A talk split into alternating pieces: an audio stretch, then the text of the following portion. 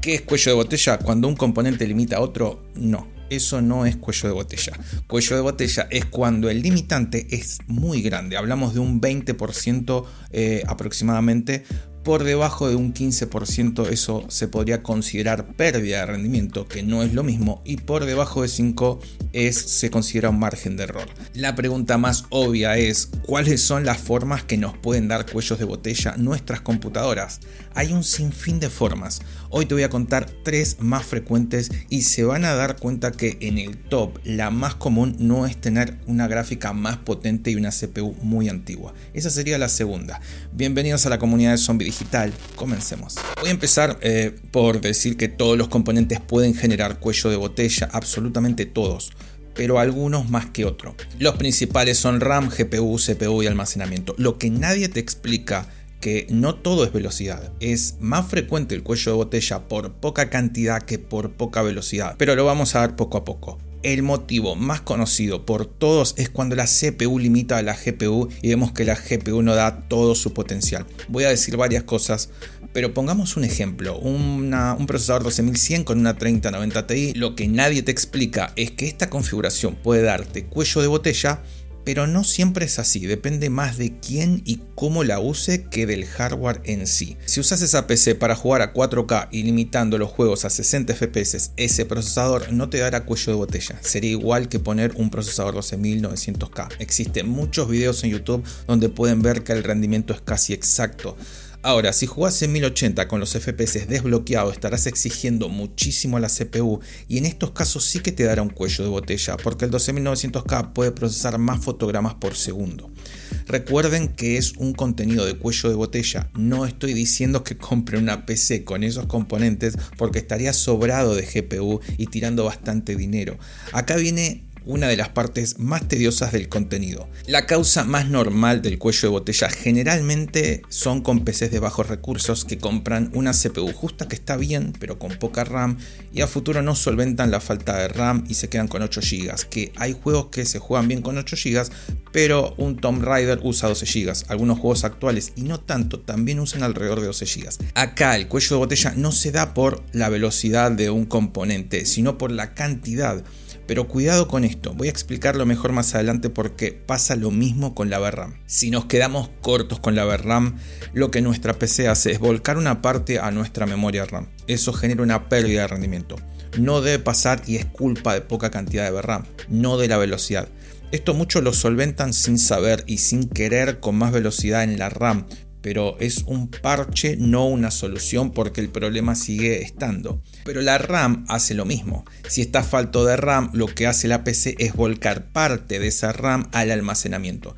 Y eso también genera una pérdida de rendimiento, que a su vez solventan sin querer con un almacenamiento con más velocidad, pero sigue siendo un parche. Lo que no te dije todavía es que todas estas interacciones de información que van y vienen pasan sí o sí por el procesador.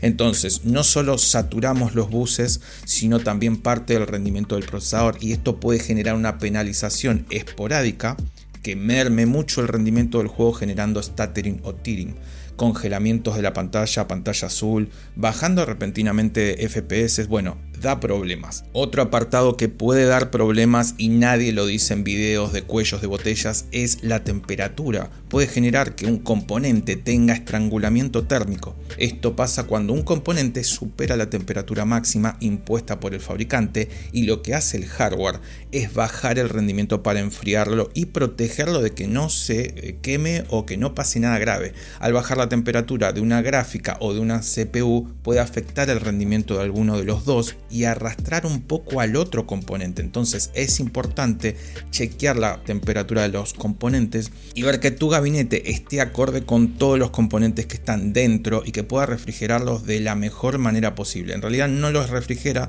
sino que lo que hace es tratar de sacar el aire caliente lo más rápido posible y metiendo más aire de afuera que generalmente está más frío. Ahora, ¿cómo saber cuánta memoria usa un juego o cuánta RAM o qué porcentaje de procesador o GPU? Bueno, primero tenés los requisitos del juego. Te dejo un video que también explico cómo usar Afterburner eh, para otras cosas, pero sirve para entender cómo moverte con ese programa y ver todos estos parámetros que mencioné en el video.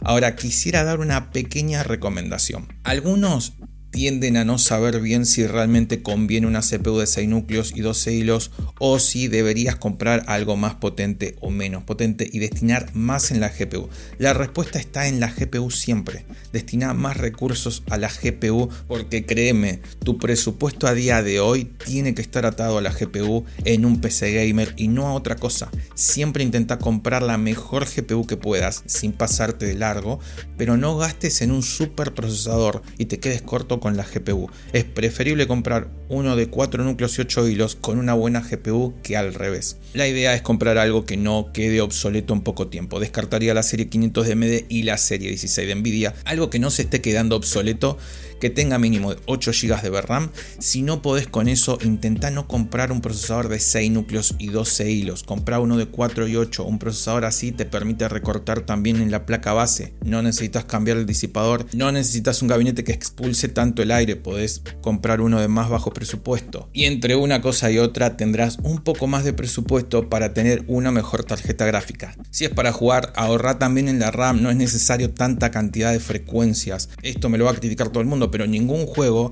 pide como requisitos una velocidad determinada de RAM, piden cantidad, no velocidad.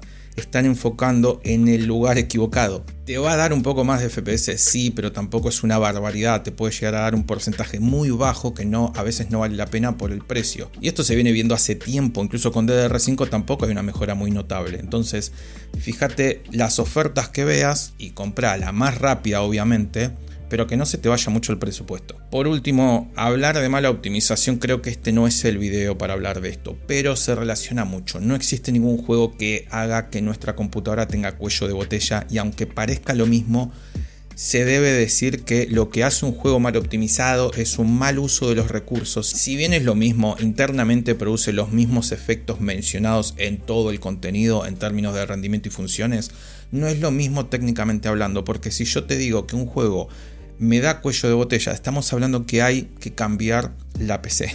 Si hablo de un juego mal optimizado, estamos hablando de un problema del desarrollador y no de nuestra PC. Por último, no quiero meterme en defender a los desarrolladores, pero quiero aclarar algo que veo que me impresiona un poco cómo se marean algunos con este tema. Que un juego esté mal optimizado y use 14 GB de RAM y 12 GB de VRAM no significa que todos los juegos que usen o puedan usar esa cantidad estén mal optimizados. Mal optimizado es una palabra fácil de usar, pero no tan fácil de comprobar. Tengo un video hablando un poco eh, sobre esto, no quiero hacer largo este, pero básicamente tiene mucho que ver el tipo de juego a la hora de comparar uno con otro. No todos son iguales, algunos requieren más cantidad de recursos en algunos apartados y en otros no. Y hablo de juegos similares, pero con jugabilidades diferentes. Este último tiempo salieron juegos muy mal optimizados, pero también hay que entender que los juegos se desarrollan con años de antelación, los AAA, y se especula qué potencial de hardware habrá en ese momento en cuanto a características técnicas estándar. Todos los desarrolladores pensaban que 8 GB sería el mínimo y 2 el estándar, pero no sucedió así y esto es un poco culpa de las empresas de GPU por escatimar en gastos. También hay algo que escucho bastante, el juego está mal optimizado porque debería poder jugarse con menos recursos. Optimizar un juego lleva un gasto extra en el desarrollo, no siempre se puede y en ocasiones un desarrollador puede considerarlo innecesario. ¿Esto significa que está mal? Bueno, en mi opinión es más un problema del desarrollador que otra cosa. Lo que significa es que él mismo se está cerrando en mercado porque solo lo van a comprar los que puedan eh, o tengan el hardware necesario para poder jugarlo. Hay que dividir los errores en dos. Primero están los que son programables, es decir, problemas que no tienen nada que ver con el apartado gráfico y el otro es el rendimiento. Existen dos variantes que se pueden detectar fácilmente en lo que a rendimiento se refiere. La primera, eh, compras un juego, no cumplís con los requisitos y te funciona mal. Perdón, pero es tu culpa. Al fin y al cabo, un desarrollador puede poner los requisitos que quiera. La segunda, compras un juego, cumplís con los requisitos y funciona mal. Esto es un problema del desarrollador, ni siquiera de optimización. Es un problema muy gordo y ha pasado con varios juegos y muchos de ellos de últimos títulos. No quiero extenderme más eh, con esto porque es un video de cuello de botella, pero muchos lo y quería aclarar lo básico. Ahora sí, gracias por llegar hasta el final. Nos vemos en el próximo video.